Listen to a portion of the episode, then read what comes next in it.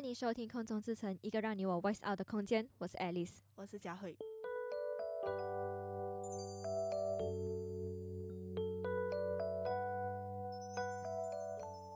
欢迎再次回到我们的“你会说话吗”？上集我们讨论到了说话艺术中的有话直说，这一集我们将讨论阴阳怪气的这种说话方式。那到底阴阳怪气是什么意思呢？根据我自己的了解，阴阳怪气的意思是一脸很真挚、很正经的说出带有讥讽意味的话，态度怪癖，让你无法猜到他真正想要表达的意思。嗯，就是有话不直说，拐着弯骂你的意思，是一个贬义的词语。而且我也认为，越是含义真挚的表情和语气词，阴阳怪气的指数就越是翻倍。为了方便理解，我们这里就给大家举一个例子吧。现在有一位同学不小心 feel 了 SPM，不会吧？不会吧？现在还会有人 feel S P N？对对对，这就是阴阳怪气。哎呀，不用紧啦，你那么笨，我也预料你会 feel 的啦。这就是不正确的有话直说，听众朋友们，请不要学哦。希望大家可以通过这个例子更清楚和了解有话直说和阴阳怪气的区别。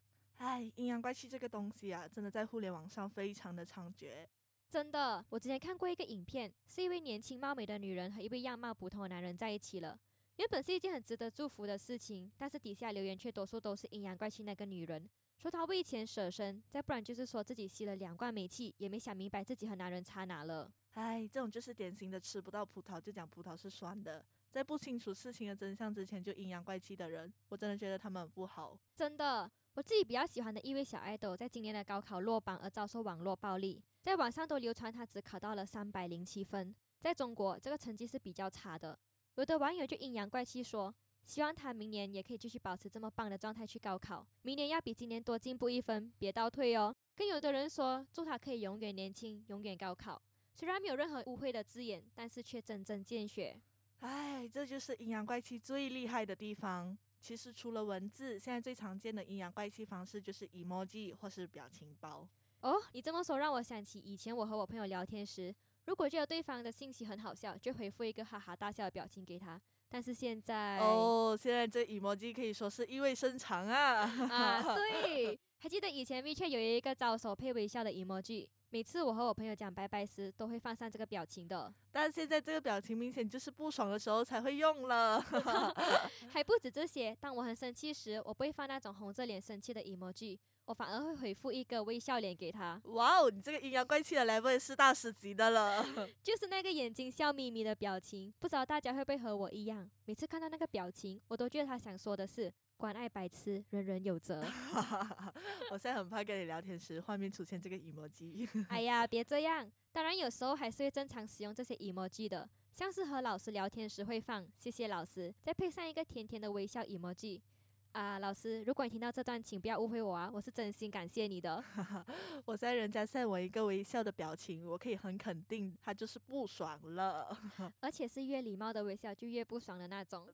对，除了这个脱口秀或是说单口喜剧，也是经常使用阴阳怪气这个武器的。对，像是最近中国的脱口秀大会里的演员，就把阴阳怪气应用的淋漓尽致。哦，这个我记得，他还向观众演示了这段手势操。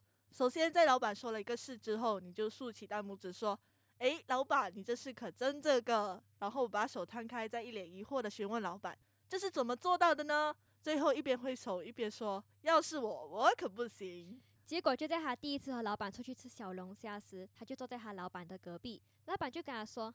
哎，蒙恩啊，我特别爱吃这个小龙虾，但是我就是不爱吧。然后蒙恩一听就觉得，哇哦，这个共同话题来的也太顺了吧，简直天助我也。他马上回应老板说：“是啊，我也不爱拔。”紧接着手势操呼之欲出，老板，你这爱好可真这个，竖大拇指，是谁把你惯成这样的呢？疑惑脸。要是我，我都没脸说出来，挥手遮脸。我真的很好奇，他老板听到后有什么感觉？我都能想象到他老板的黑脸了。而且你有看到吗？他的那个语气和表情真的很机车。嗯，对。阴阳怪气最重要的一个元素就是语气和表情。对，等一下，等一下，我们现在是在教我们的听众如何阴阳怪气吗？啊，当然不是啊，让我们快点回来，快点回来。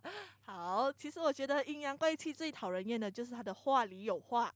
没错，重点是你还不能明目张胆的骂回他，因为他其实是用非常礼貌的语句来跟你沟通。嗯，对。而且如果你骂回他，他可能会讲啊，我都没有这个意思，你想太多了啦。唉，最后只能自己气到吐血。对，而且我觉得他的攻击性比直接辱骂更高，起码直接骂你，你还知道他是不爽你。但是阴阳怪气就像是被吊着胃口，会让人一直胡思乱想。对对，就像是和在不熟的朋友聊天时，有时候真的很难会听出他们是在开玩笑还是阴阳怪气我。又或者是看到网民的留言时，还需要先去思考，到底他是善意的还是恶意的。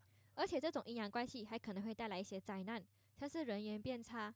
防备心变重，或是流言蜚语绕着你转等等。对我觉得防备心变重是一个很明显的表现，就好像中国非常出名的一位男歌手周深。哦，我知道他。嗯，周深每次接受采访时都会变身成把话说的面面俱到的端水大师。我还记得有一次他被问到他是喜欢吃甜粥还是咸粥，然后他就回答说：“有人会喜欢吃咸粥吗？”记者就回他：“有啊，皮蛋瘦肉粥。”他就做了一个呕吐的表情，然后就讲：“我不爱吃皮蛋瘦肉粥。”然后像是想起了什么后，长吸一口气说道。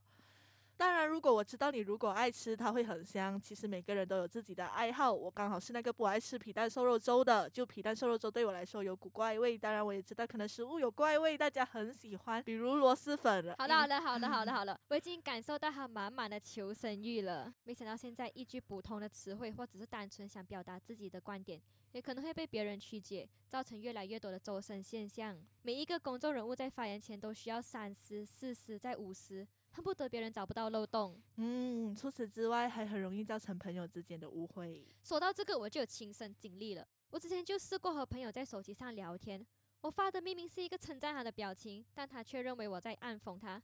你可真棒啊！导致后来有一段时间，我每次和他聊天都需要在后面备注，这是善意的表情哦。天哪，这样的聊天真的很累。这应该就是典型的被阴阳怪气后的后遗症吧。真的，这种的说话方式，听得人累，说的人也累，一不小心还可能会被误解成阴阳人。对，除了这种，还有一种叫凡尔赛的方法，也很类似阴阳怪气。哦，什么是凡尔赛？凡尔赛是一种网络名词，它是以低调的方式进行炫耀的话语模式，假装用苦恼、不开心的口吻来炫耀自己。啊，比如，就嗯，比如一个女生说今天没化妆，也有人找我要微信，好苦恼哦。哦，看来这凡尔赛也好阴阳怪气哦。嗯，这样看来，如果阴阳怪气再继续深入的传播下去，影响会更大。嗯，真的，而且有一些神经比较大条的人，可能被阴阳怪气后也感受不到。我是真的蛮心疼他们的，可能是因为我身边比较多神经大条的朋友吧，他们总是把别人的阴阳怪气当成开玩笑，经常暗戳戳的被骂都不知道。而心思比较细腻的人，就可能会被说想太多。虽然我觉得有时候他们的直觉挺准的。我是认为阴阳怪气这种说话方式，如果往极端走，其实蛮可怕的。嗯，真的，看似夸奖，其实是暗讽；问候其实是愤怒；聪明其实是愚蠢；笑呵呵其实只是呵呵。而且一旦接受某种设定后，我们就好像很难再直视这句话或是这个词的表面含义。嗯，善意和恶意的距离越来越接近，我们也越来越难分清楚他人究竟是好心还是恶意。但其实我觉得有的时候阴阳怪气还是有一点点好处的，像是它可以帮我们自己出气。哦，怎么说呢？你现在扮演一下那些新年期间很多问题的安迪安哥。OK OK，呃，Alice，你几时做狗啊？哟，都读了那么久还没有毕业啊？还没耶。你的孩子怎么样哦？他也是还没毕业吗？应该不会是留级了吧？这种阴阳怪气就用的非常恰到好处，对吧？对吧？机智如我。有的时候，我和我朋友也会互相阴阳怪气，就像开玩笑那样。对，反而很多时候有话直说就没有那个效果了。是啊，直话直说就像一条路直直去的，而阴阳怪气就像山路十八弯，到最后你都不懂自己到了没。对，虽然有话直说和阴阳怪气都不是我们推崇的说话方式，但我觉得如果在适当的时候用这两种方式来说话，可能效果会更好。嗯，没错。我觉得语言是拿来交流的，真正的目的是让听的人可以清楚了解所要表达的意思。因此，该被禁止的不是某种语句或语境，而是考虑它使用的场景是否合适。对，人事物都是需要考虑的范围，无论是有话直说，还是阴阳怪气，又或者是开玩笑。能说好话的人真的很少。我认为大气、教养和聆听都是说好话所必不可少的元素。这样说话的人，目前我只想到台湾著名主持人蔡康永，他真的太厉害了。他总能说出恰到好处的话，这可能是我这辈子都无法达到的境界。唉，说话真的是门艺术，而且还是抽象派艺术。我们或许都不是很会说话，但有一句话只要照做就肯定没错，那就是三思而后言。在你要说出什么话前，先想想这样说的后果会是什么，可能这会有助于你更懂得说话的艺术吧。好了，欢乐的时光总是过得特别快，我们的节目来到了尾声，谢谢大家收听。你会说话吗？我们下次再会，拜拜。